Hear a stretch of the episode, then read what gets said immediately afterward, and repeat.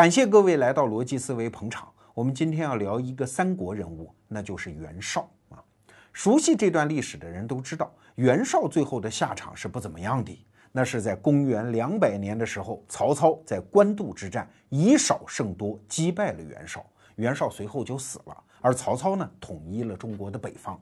我们所熟悉的赤壁大战的故事发生在这后头啊。三国时期啊，有三场战役是最重要的。那就是这一场叫官渡之战，随后的赤壁之战，还有在孙刘之间爆发的夷陵之战啊。那这三场战役之间有没有什么共同点呢？还真就有一个，它都是以少胜多的战役。说白了，表面上看起来该赢的，最后没有赢啊，在情节上来了一个大翻盘。所以啊，三国这段历史虽然时间不长，但是故事特别多，还引得别人去写小说啊，就是因为这个特点嘛。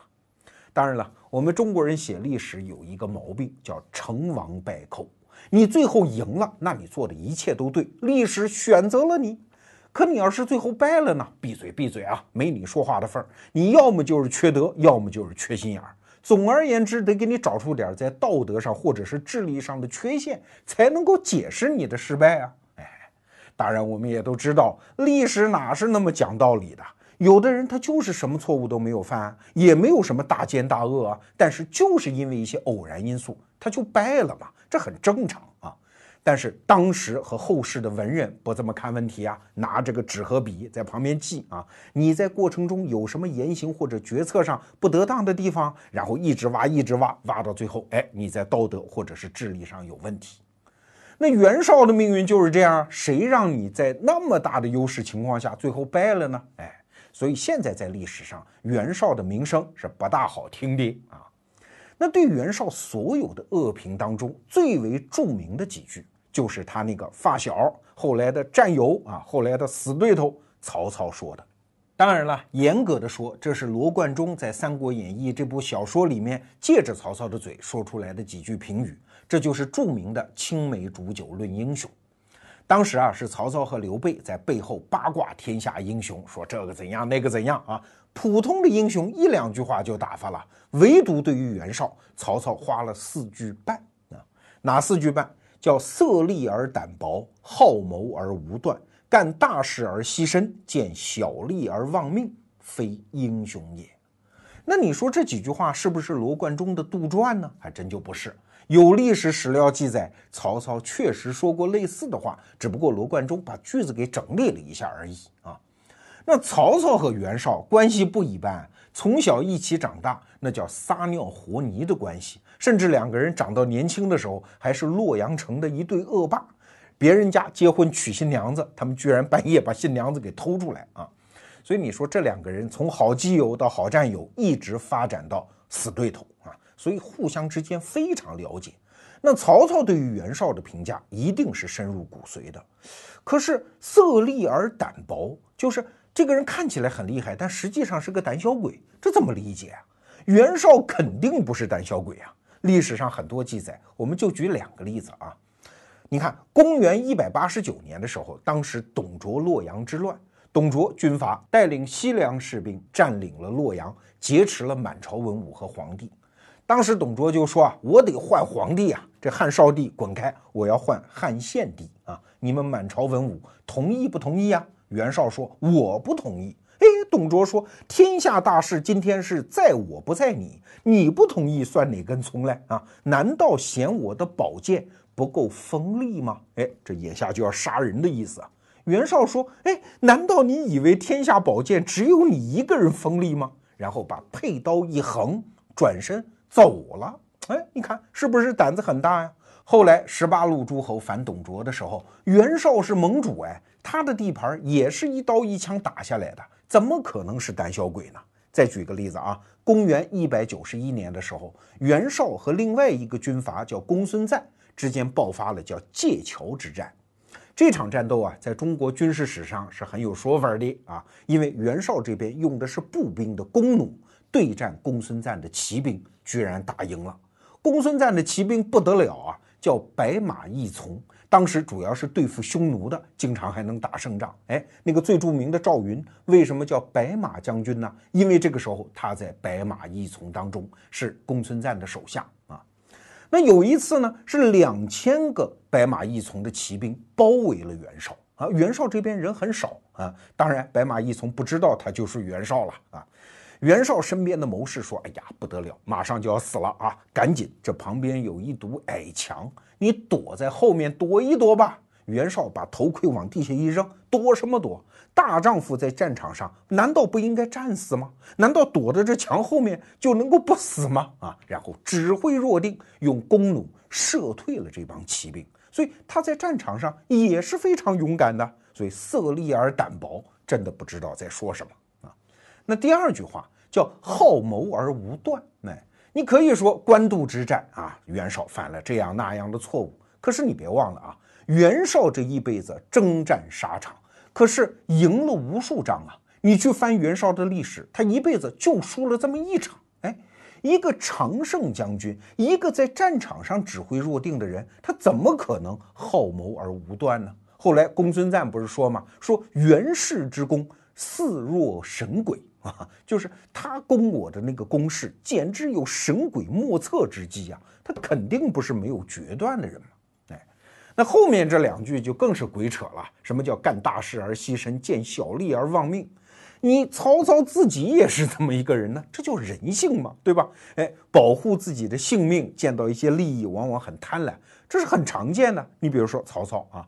当年宛城的军阀张绣向他第一次投降的时候，他就很得意呀，大摇大摆带着人就进了宛城。一看哟，张绣有一个神母啊，就是他叔叔的遗孀，长得好看。当天晚上就给人霸占了。那张绣当然觉得奇耻大辱了，趁夜就对曹操一行发动了袭击。那这一仗曹操损失非常惨啊。第一，他的大儿子叫曹昂死了；第二，他最喜欢的大将叫典韦也死在这一战了。那你说曹操为了这一夜欢愉付出这么大的代价，你值当吗？这难道不叫见小利而忘命吗？所以这叫人性。你曹操指责袁绍这个啊，哎，有点过分。你们哥俩谁也别说谁。当然了，袁绍在历史上名声不大好，还有一个原因，我琢磨着啊，就是因为他是官二代、富二代嘛。因为袁绍身上有一个标签叫四世三公。什么意思？就是老袁家四代人都在朝廷里面担任三公这个级别的官员啊。比如说袁绍的父亲叫袁逢，是朝廷的大司空，所以很多人对这种出身的人觉得，哎呀，你没有本事，都是你家人给你留的。其实不是这么回事儿啊。很多人不了解，袁绍其实是他老爹袁逢跟丫鬟生的啊。像北京人骂人嘛，你丫的你丫的，就是你跟丫鬟生的，地位很低的。袁逢真正跟大老婆生的也是三国的一个群雄，叫袁术啊。后来死得很惨，因为没本事嘛。袁术还经常不服气呢，说群庶不无从，而从吾家奴乎？什么意思啊？群庶就是你们这群小人，你们不跟我，还要跟我家的家奴吗？你看，在那个时代，家庭观念啊，正房太太生的长子和。小丫鬟生的那之间就是主人和奴隶之间的关系啊！你可以看一下《红楼梦》，就是贾宝玉和贾环之间的关系就有点这个类似。所以啊，袁绍后来的地位真的是他自己奋斗得来的，还真不是一个官二代的遗产啊！袁绍身上最大的谜题其实就是官渡之战。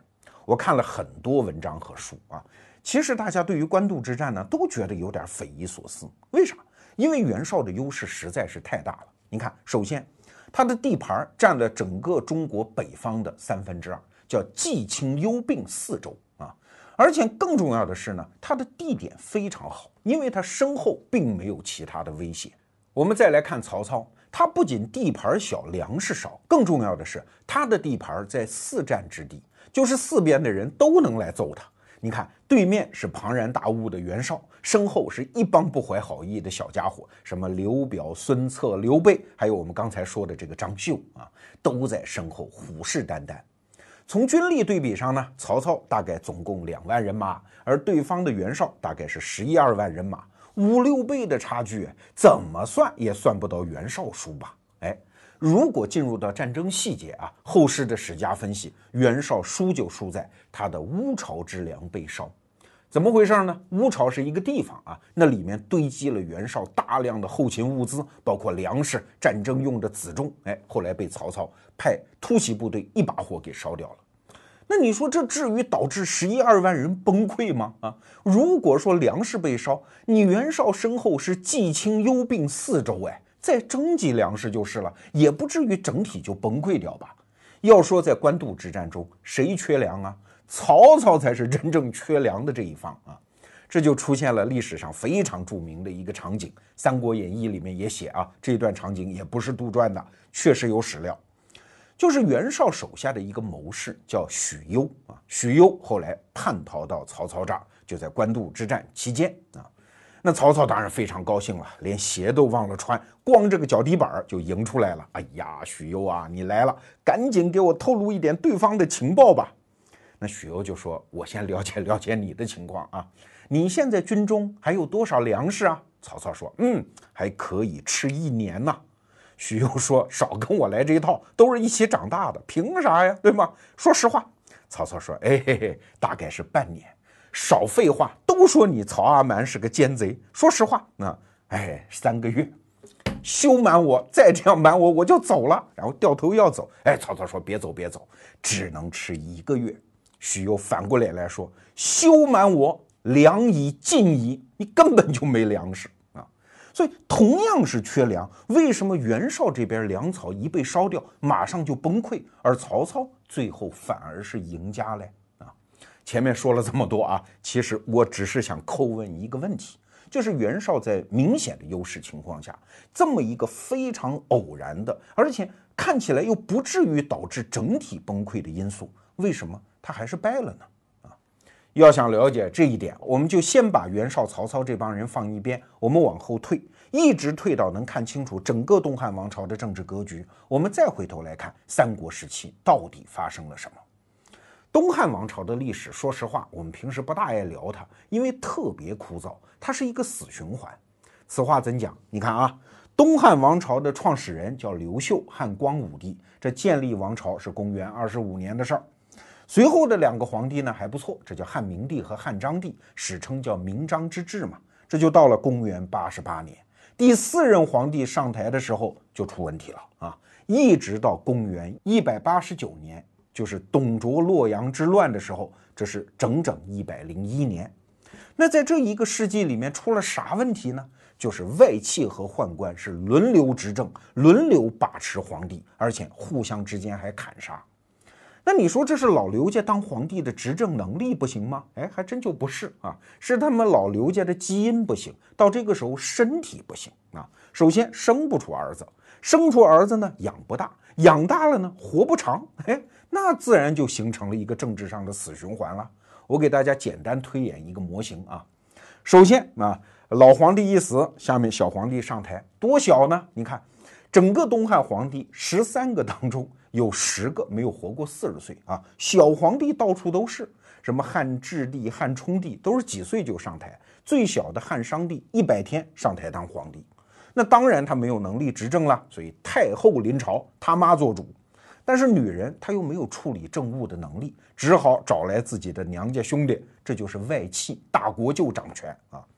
可是等小皇帝稍微长大一点，他就觉得，哎，怎么你掌权，我自己得来啊？哎，他能依靠谁呢？身边的宦官嘛，所以组织宦官把外戚给杀掉，然后皇帝自己掌权。可是他又活不长啊，这这甚至没儿子，那怎么办呢？只好迎奉一个外藩来当皇帝，而外藩呢又带来新的外戚。你说这是不是一个死循环呢？啊？你理解了这个死循环之后，你说，哎，这一百多年，那皇权不就是名存实亡吗？还真就不是。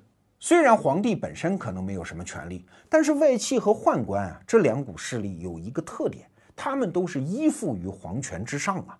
没有皇帝，他们一钱不值，啥都不是啊。所以，作为皇权的一种变种形式，他们虽然平时可能会欺负皇帝，但是在维护皇权本身上，他们是高度一致的。这一百年的时间里面，皇权本身并没有衰落，而且把其他两股势力是死死的踩在脚下。哪两股啊？就是官僚士大夫和地方军人啊。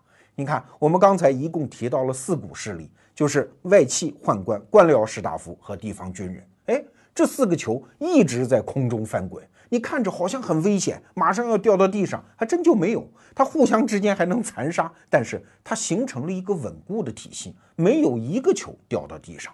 这就是东汉晚年这一百年的政局啊，非常危险，但是互相制约，居然摇摇晃晃就这么撑下来了。那你会说，为什么到了公元一百八十九年的时候，这个董卓居然能够跑到洛阳作乱呢？董卓是典型的地方军人势力啊，这个球为什么能赢呢？哎，这是因为有一个人把其他三个球全部打掉了嘛？谁呀？就是我们今天故事的主人公袁绍袁本初啊。那这个故事本身非常复杂，我们简单的说就是这样的啊。东汉的倒数第三个皇帝叫汉灵帝，他一死之后呢，这就是一百八十九年啊。袁绍就跟当时的那个外戚叫大将军何进，给他提了两个建议。第一呢，哎，咱把所有的宦官都杀了好不好？把那个球给打到地上去啊！你不是不敢吗？没关系，我们从外面调那些地方军人，就再拿一个球进来，把这个球给撞掉。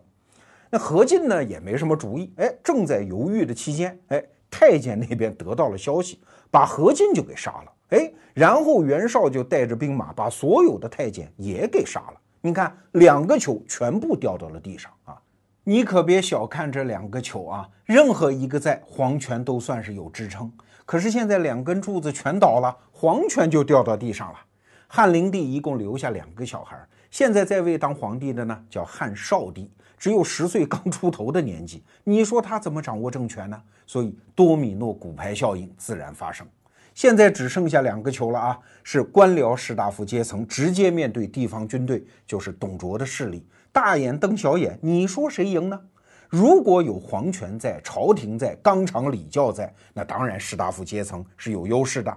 可是现在什么都没有了，你直接面对钢刀，那就是秀才遇到兵，有理说不清啊。所以，为什么董卓最后能够作乱啊？哎，就是这么来的。你看啊，这段历史其实袁绍做出了巨大贡献。他在这一年同时达成了四个目标：第一，把所有的宦官杀尽杀绝。他带队进攻的时候杀，只要没胡子的全杀呀。那宦官作为一种政治势力，再在政治舞台上出现，那是五百年之后的事儿了啊，要到唐代的中叶。那另外第二件事儿呢，就是把外戚全部干掉；第三件事呢，就是把地方军队的势力突然放到了中央，这就放出了董卓这个魔鬼。哎，还有第四件事是啥呢？就是我士大夫既然干不过你这些军阀，那怎么办啊？只好我自己也变成军阀呀。所以袁绍夺门而出，什么十八路诸侯伐董卓，他自己就变成了军阀嘛。所以三国群雄里面来路特别繁杂啊！你看，既有那些军人出身的人，比如说孙坚、孙策啊，也有士大夫出身的人呢，比如说袁绍、袁术，还有一些是皇族出身的人呢，比如说刘表啊、刘璋啊、刘焉呐、刘虞啊，还有那个最著名的刘备，甚至还有太监出身的人，谁呀？就是曹操嘛！曹操的爷爷当然不是亲爷爷了啊，曹操的爷爷就是当年的大宦官，所以。各个阶层发现哦，只有一个出路，就是手里要有枪啊，枪杆子里出政权啊。所以这一场大乱，公元一百八十九年发生的事儿，就是袁绍一个人打开了一段新历史的大门。它的本质是啥呀？是把原来那个虽然不完美，但是还能运作的一个立体的政治结构，突然一巴掌给它拍扁了。现在没有什么多元的政治实力之间的博弈了。只剩下一员，那就是枪杆子嘛，就是大家要杀嘛，最后杀出一个草头王，整个的政治秩序才能够重建啊。这当然了，是当事人的看法，而事实上，作为后人，我们才明白哦，袁绍打开的大门，哪里是马上就能政治秩序重建啊？要是真的建立稳固的皇权，那是四百年之后的事情啊。从此，中国从东汉进入三国，然后就是魏晋南北朝，一直到隋朝之后，才能够再建一个稳固的皇权啊！在这四百年期间，那个皇帝嘿 那个处境就是一般的军阀，只不过你是最大最狠的那个军阀而已啊，没有传统意义上的皇权存在了。所以，袁绍干的这件事情是一件泼天的大事，只不过当时没有人了解啊。好。带着这样的一个视角，我们再来看袁绍、曹操这帮人，他们当时是在干嘛呀？他们是历史刚刚开启了一个谁都不知道方向往哪儿走的一个阶段。他们是第一代人啊，他们总想，哎，在我这一辈子，我就把历史巩固下来，哪有那么容易啊？这是一个四百年的重建秩序的大业，他们仅仅是一个开端。哎，你要理解了这个结构，就会知道为什么在三国初期，有的人赢，有的人败了。好，我们刚才说到，公元一百八十九年，袁绍踹翻了东汉帝国的两根皇权支柱，从此把中国历史抛入了一个乱流。这个乱流奔涌向前四百年啊，直到唐代才重新建立了一个稳固的政治结构啊。当然了，袁绍和曹操那一代人，他哪看得到那么远呢？身后四百年的事儿啊，所以那一代人呢，本质上看，他都是盲人骑瞎马，夜半临深池。不管你建立了多大的工业，本质上都是临时建筑，后面的波涛一定会把你冲毁啊！即使是最后的赢家曹操，又怎么样啊？你的魏帝国存在了没多少年，司马懿他们家不就来了吗？啊！但是啊，如果我们从局部来看，毕竟还是有赢家和输家，那就是袁绍和曹操的命运，他们的分水岭到底在哪儿呢？如果要想知道这个问题，就必须先看另外一个人啊，然后再回头来看袁绍的失败，就比较清楚了。这个人呢，就是董卓。董卓这个人在历史上当然属于名声最坏最坏的那一类啊，抗命，然后专权，在洛阳城烧杀掳掠，无恶不作啊，还换皇帝啊，把汉少帝换成了汉献帝，随后还把皇帝给毒死了啊。后来又一把大火把洛阳城给烧掉，把皇帝和满朝文武劫持到了长安。后来在长安才被他那干儿子叫吕布啊给杀掉。所以这个人，你说那不就是中国历史上所有最坏最坏的人的品质，他都集中了吗？啊！但是你真的仔细去读 董卓的史料，你会发现这个人身上有一个特别古怪的地方，那就是我这一仗带来的成果最好固化下来，我把它装到兜里。但是因此产生的秩序上的混乱呢，最好回到原状啊！大家假装都没发生过，除了我的地位发生变化，什么都不动，那才是最好的。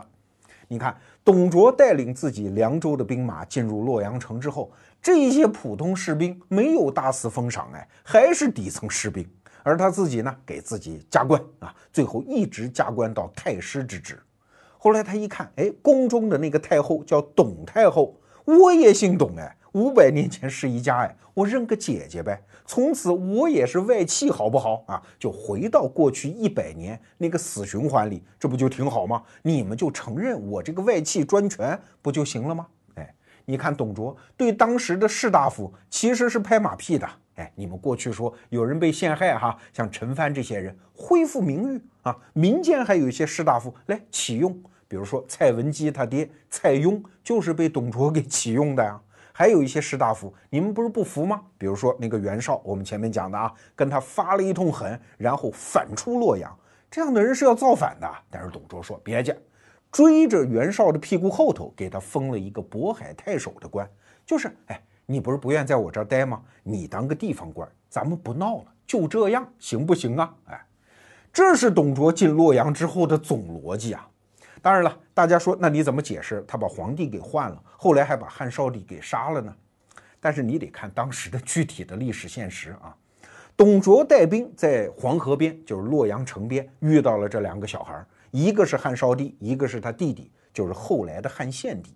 哎，他发现这个汉少帝虽然十几岁，年岁还大一点，但是哆哆嗦嗦，话都说不清楚。为啥呀？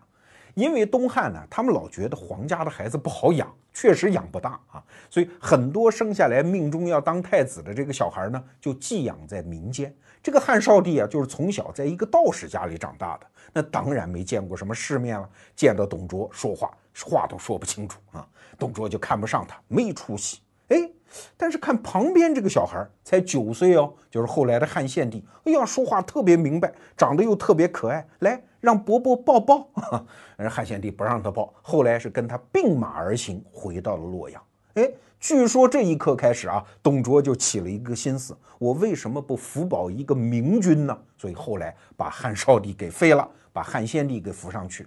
那后来为什么要把汉少帝给杀了呢？因为东部的诸侯要反对他嘛。他说：“我给你们绝了念想吧，你们就承认汉献帝吧。”所以就把汉少帝给杀了。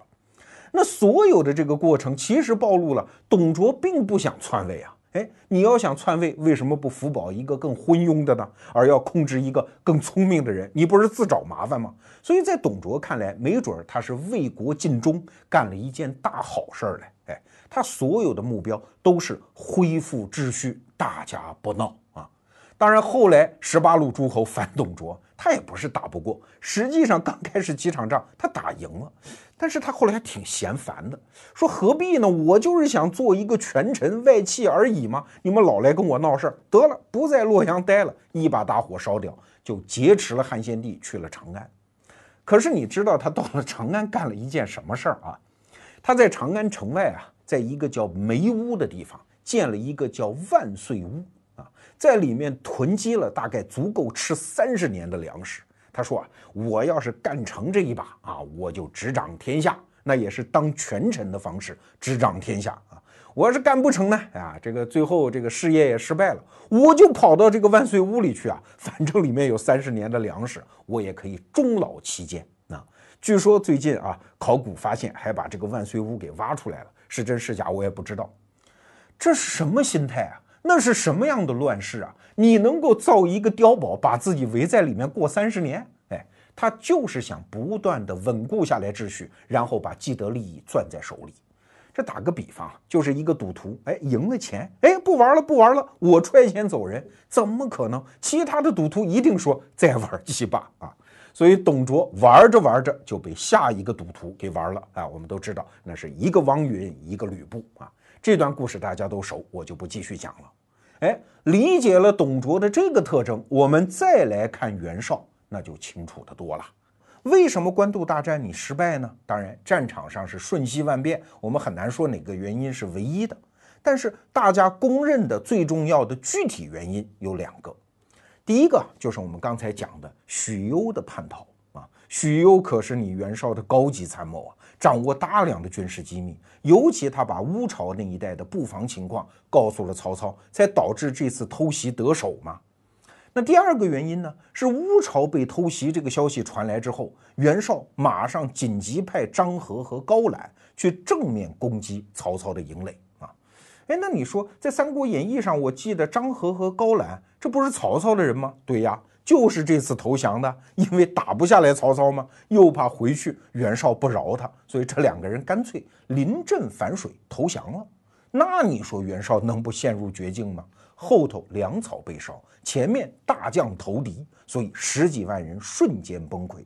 袁绍最后只带了八百个人逃回了河北啊，这就是官渡大战大概的过程啊。那你说这袁绍听起来也不怎么样嘛？这个部队的向心力也太差了吧！文的也投降，武的也投降，这不是不打也得崩溃吗？哎，所以历史上很多记载都在说袁绍这个人呐，外宽而内忌，就是说他表面上很宽容，但是内心呢对大家都不好。所以很多记载他对手下的谋臣，什么居寿啊、沈佩呀、郭图啊，包括那个田丰啊都不好等等。我觉得这种记载有点选择性记载了啊。因为袁绍的江山是他自己一手建起来的，不是谁传给他的。在那个乱世，你不是礼贤下士的人，你不是让大家能够死了心跟着你的人，你可能撑出那么大的场面吗？那叫季清幽并四周土地啊！你手下战将如云，谋士如雨，那都不是白来的。所以袁绍一定有向心力和凝聚力。可是这种凝聚力为什么见到曹操好像就不灵了呢？文的也投降，武的也投降呢？哎，我们得知道，曹操在历史上有一个重要的标签，叫挟天子以令诸侯，这就是区别啊。袁绍这一边，大家是有向心力，可是大家图个啥呢？无非是跟着你袁绍混嘛，将来万一混大了呢？万一掌管天下呢？我们谋个一官半职啊，都是非常功利的原因。袁绍本身并没有合法性啊，大家只能叫你一声主公，你毕竟不是皇帝呀。可是曹操那边捏的牌，那叫汉献帝啊，甭管他是不是啊，名为汉相，实为汉贼，但实际上他就是代表正统啊。代表正统的人，那个凝聚力是你能比的吗？当然，在这儿我们要澄清一个误解啊。我小时候听《三国演义》的评书，心里老有一个疑问：说曹操挟天子以令诸侯，诸侯们傻吗？难道不知道这个圣旨不是汉献帝的意思啊，是曹操的意思？那我凭啥要听呢？确实啊，曹操挟了这个天子，他是令不到诸侯的，他能令的是另外一帮人，那就是诸侯手下的那些士大夫们啊。我们理解现实政治，一定要有一个概念，就是任何一层的政治实体。他都不是自己的意志，他是受到周围环境，尤其是他下面人的强烈的反制作用。比如说三国时代老孙家在江东立足，如果得不到当地的士大夫阶层的支持，你玩什么玩啊？所以鲁肃、张昭这些人不是忠心耿耿的老臣，而是当地非常有实力的、对老孙家有反制作用的士大夫们。哎。你要理解了这一层啊，天子这个词儿，它就不是玩的。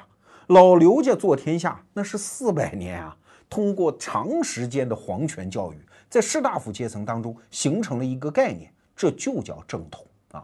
这种正统的作用一旦在长期的政治博弈当中释放开来，那个作用是非常大的，有点像一个磁场。啊，他虽然没有力量，但是每一个在现场的那个小铁片都受他一点点的影响，发生行为的偏转。那从长期的博弈来看，当然是一个巨大的优势。哎，你看曹操在南下的时候，就是打赤壁的时候，为什么荆州的刘表一死，下面所有人都要投降啊？那就代表当地士大夫要回归中央的意志嘛。那为什么江东的那些士族也要投降啊？哎，也是要回归中央吗？因为那个毕竟叫正统啊。曹操在这方面那是占了大便宜了。我们再给大家举一个例子啊，曹操手下有一个非常著名的谋士叫荀彧啊。荀彧是颍川人，那个时代啊，颍川是最出名士的。那荀彧投了曹操之后，把自己熟悉的那些名士都推荐到曹操的阵营当中。我们熟知的啊，什么司马懿呀、郭嘉呀，还有陈群呐，还有荀攸啊，这些人都是荀彧推荐的。可是荀彧是曹操的人吗？不是啊，因为后来曹操自己要给自己当魏公，就说白了是要篡权的前奏了啊。荀彧就跳出来反对，我当年投靠你，那是投靠正统啊，不是让你来篡位的呀。所以后来他跟曹操又闹翻了，曹操最后逼死了荀彧。哎，所以你看。对于士大夫这个阶层的影响，手里捏住汉献帝是非常非常重要的啊！这是真正的那个时代的凝聚力的来源。在这样强大的凝聚力面前，袁绍当然是不堪一击。哎，但是问题来喽，为什么挟天子以令诸侯，袁绍不干呢？嘿嘿，这才是我今天讲这期节目真正的文眼啊！袁绍为什么不干？其实他完全有条件干。挟天子以令诸侯这几个字儿，就是他手下人提出来的。谁呀？沮授啊！沮授跟他讲：“哎，你看，现在是公元一百九十五年，汉献帝正在东归，就是逃脱长安，然后回到洛阳。我们是不是把他接过来啊？我们从此就拥有了正统。你看，这个力量是大家都看到的，但是袁绍没干啊！这叫挟天子以令诸侯。”而曹操那边提出来的呢，恰恰不是这个口号，叫什么？叫奉天子以令不臣。你看，一个奉，一个挟，境界不一样吧？你是令诸侯，他是令那些怀有不臣之心的人，境界也不一样吧？哎，那问题是，为什么汉献帝后来落到了曹操手里，而不是你袁绍手里呢？要知道啊，汉献帝从公元一百九十五年从长安东归洛阳，这一路上走的太不容易了。走了将近一年，后有追兵，前有堵截，跟叫花子似的，饭都吃不上。所以这个时候，东部诸侯甭管是谁，只要及时的伸出温暖而有力的大手，是很容易把皇帝给弄来的。那最容易的可不就是你袁绍吗？家大业大，地盘大，而且你手下的谋士沮授先生已经给你出主意了，让你挟天子以令诸侯吗？甚至袁绍还派过一队使者。见到过汉献帝啊，送了点礼品，都没有把汉献帝给接过来。那你到底为啥呢？哎，我们现在看历史啊，袁绍主要有两个原因。第一个原因啊，是他原来和汉献帝翻过脸。咋回事呢？这又得回到公元一百八十九年，董卓乱洛阳的那一回啊。当时董卓不是把汉少帝给扒拉开，辅佐汉献帝登了位吗？哎，这个时候袁绍正在带领诸侯讨伐董卓，那我当然不能承认你这次换皇帝的合法性。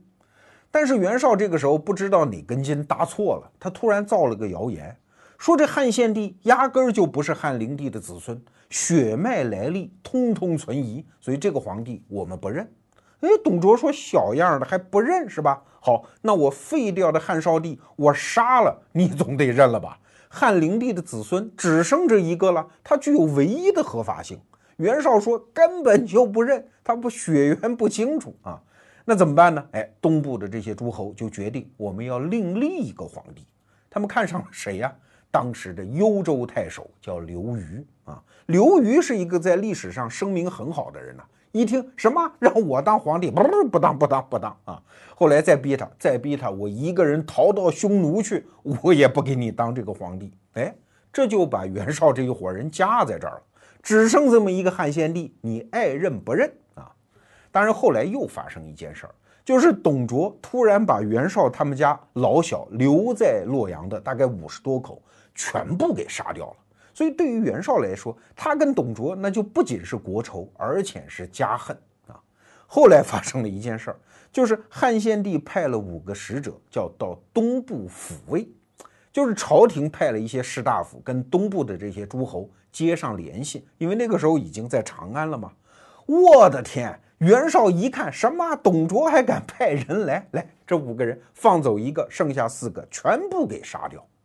可是你要知道。这四个人，他不是董卓的人呐，他就是朝廷的那些士大夫，其中还有一个人留了个遗言啊，说关我屁事儿，我根本就不是董卓的人，你怎么滥杀无辜嘞？哎，这个时候这一杀啊，这就意味着你袁绍是跟汉献帝的朝廷结下了仇，这已经不是你跟董卓的私仇问题啊。所以后来汉献帝东归的时候，袁绍就觉得。这麻烦了，对吧？这个皇帝我得罪过，现在我怎么能接过来呢？啊，当然了，天下只剩这么一个皇帝，你是不认也得认呐。哎，后来的袁绍那个行为啊，就陷入了极端的两难。那一方面呢，袁绍当然是不服这个朝廷的。有一次啊，汉献帝给他下圣旨，指责他说：“你那么大实力，动不动就擅自征讨他人，是不是做错了呀？”袁绍居然上了一封奏折，和皇帝抬杠啊！我功劳大得很，我什么都没错。你看，这不就是不服吗？而另外一方面呢，袁绍又要争在汉献帝朝廷里的名位。有一次，汉献帝给曹操就封了一个大将军，给袁绍封了一个太尉，袁绍就不干呢。大将军官大呀，我实力强，我应该是大将军啊。哎，曹操说让他当，让他当啊，只要皇帝在我手里，乌纱帽这事儿那不就跟纸币一样，我开动印钞机印就是了啊。有一次，袁绍啊，甚至给曹操写了一封信啊，说：“你看，你们君臣现在在许昌那个地方，那个地方不好，你们应该迁到山东的鄄城。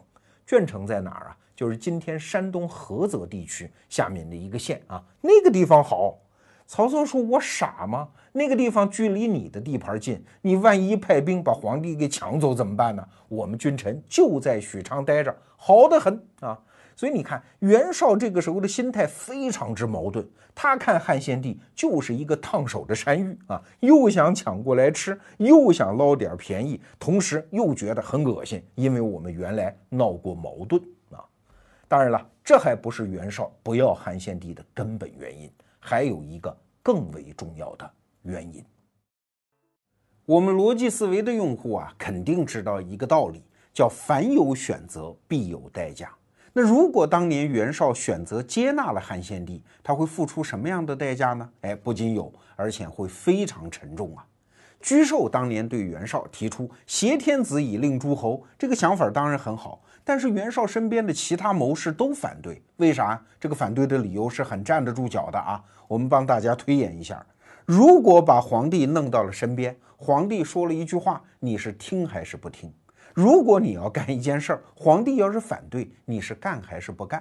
如果你既不听又要干，那你不就是第二个权臣吗？你就是董卓第二啊！那你身边会不会出现像王允呐、吕布这样的人要你袁绍的老命？哎，这都说不清楚啊！你身边的安全形势立即变得严峻啊！而且，就算你利用皇帝最后得到了天下，又待如何？你自己当皇帝吗？如果当，你就是乱臣贼子啊！你就会像曹操一样，一张大白脸面对千秋万世。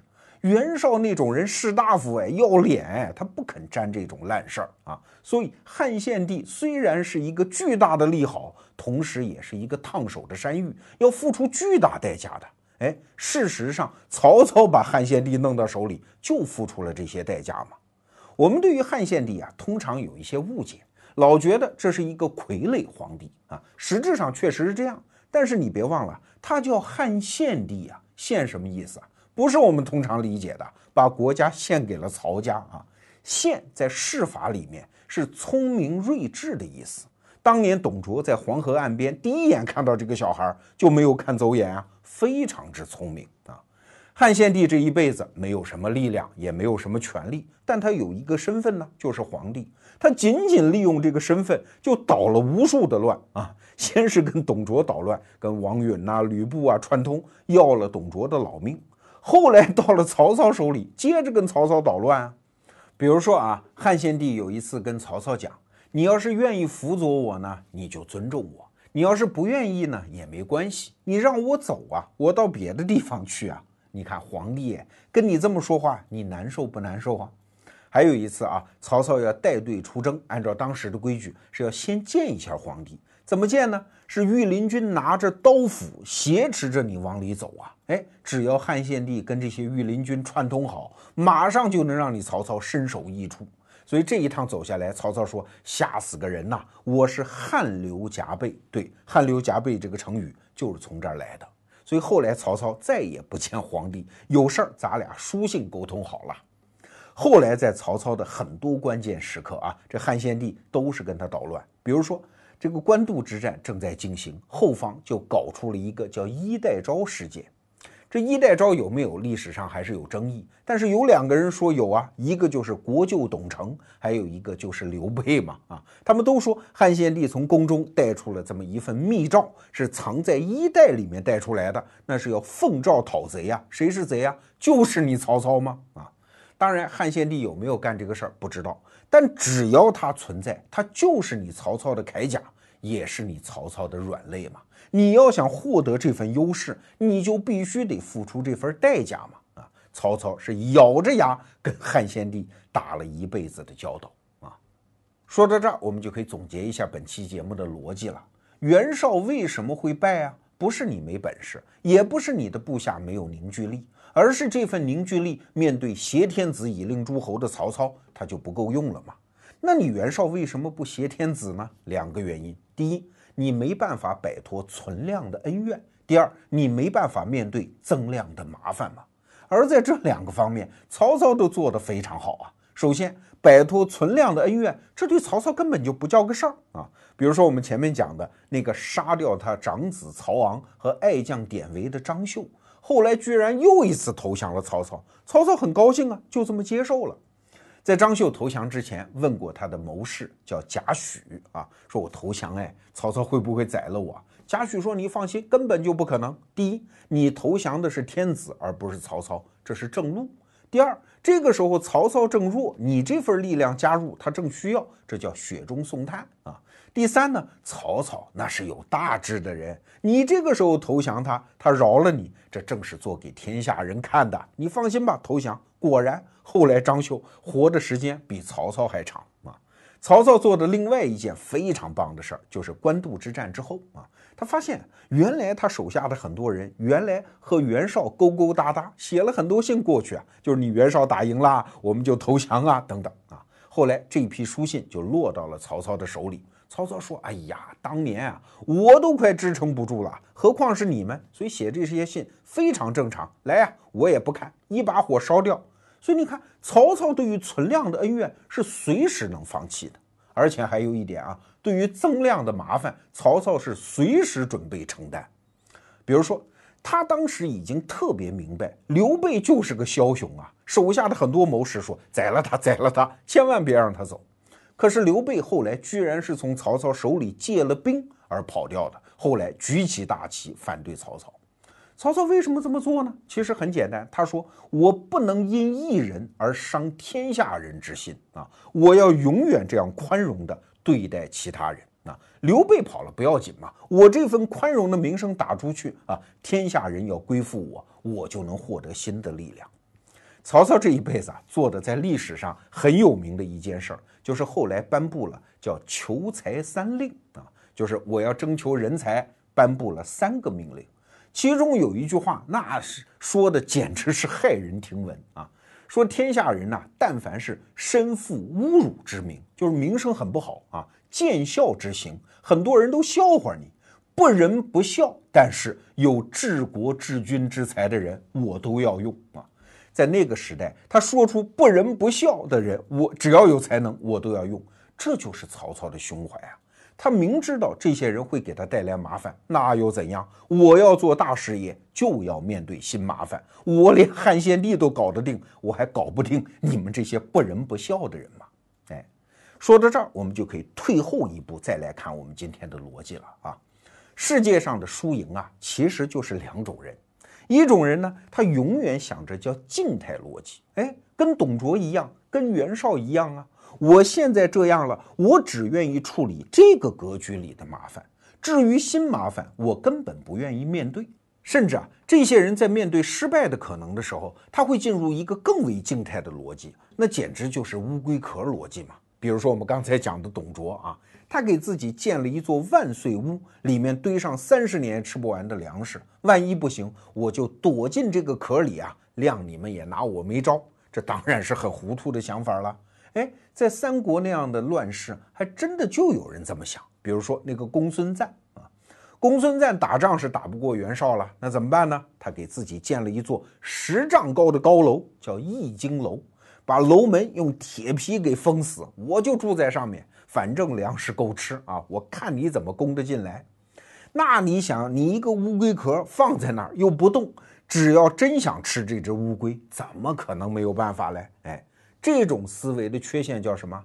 试图用存量那个坚硬的外壳来抵挡增量的冲击，这在乱世是根本不可能奏效的。所以袁绍的悲剧就是一个痴迷于存量而畏惧增量的悲剧！其实啊，这种悲剧在我们今天的生活当中也是随时可以看到啊。比如说，有一个年轻人就问我啊，说我现在在一个三线的城市。我也知道这个地方生活很好，但是呢，我还是向往北上广深。你说我怎么选择啊？我说我怎么能代替你做这个选择？因为所有的利弊你都清楚，你只不过是痴迷于那个存量，而且你对到北上广深的所有的麻烦你都知道，你不敢承担这个增量给你带来的麻烦。所以啊，过去我们总是强调做人应该会权衡利弊。但是利弊这个东西，它只存在于一个静态结构中。而如果你身逢乱世，如果这个时候社会结构正在剧烈的重组，那利弊的权衡就不重要了。聪明人都会做得到啊。关键是你有没有那个智慧可以抓到新的利，有没有那个勇气去承担那个新的弊啊？这才是胜者和败者真正的分水岭。你理解了这一层意思啊，我们就可以重新解读为什么曹操对袁绍提出了那么四句半的评价啊。那啥叫干大事而牺牲，见小利而忘命呢？就是在过去的好处里面你沉迷纠缠，而在未来的利益面前你踌躇不前嘛。那啥叫色厉而胆薄，好谋而无断呢？就是在过去的静态结构的麻烦里面你筹划个不停，但是你绝对没有胆量去承担下一个挑战。就像我们今天的很多年轻人啊，又想出名，但是又怕别人骂自己；又想到大城市发展，但是又担心房价太贵；又想创业，但是又不愿意承担风险。这样的人呢，叫有胆选择，但是没胆承担代价。用曹操的话来说，叫非英雄也啊。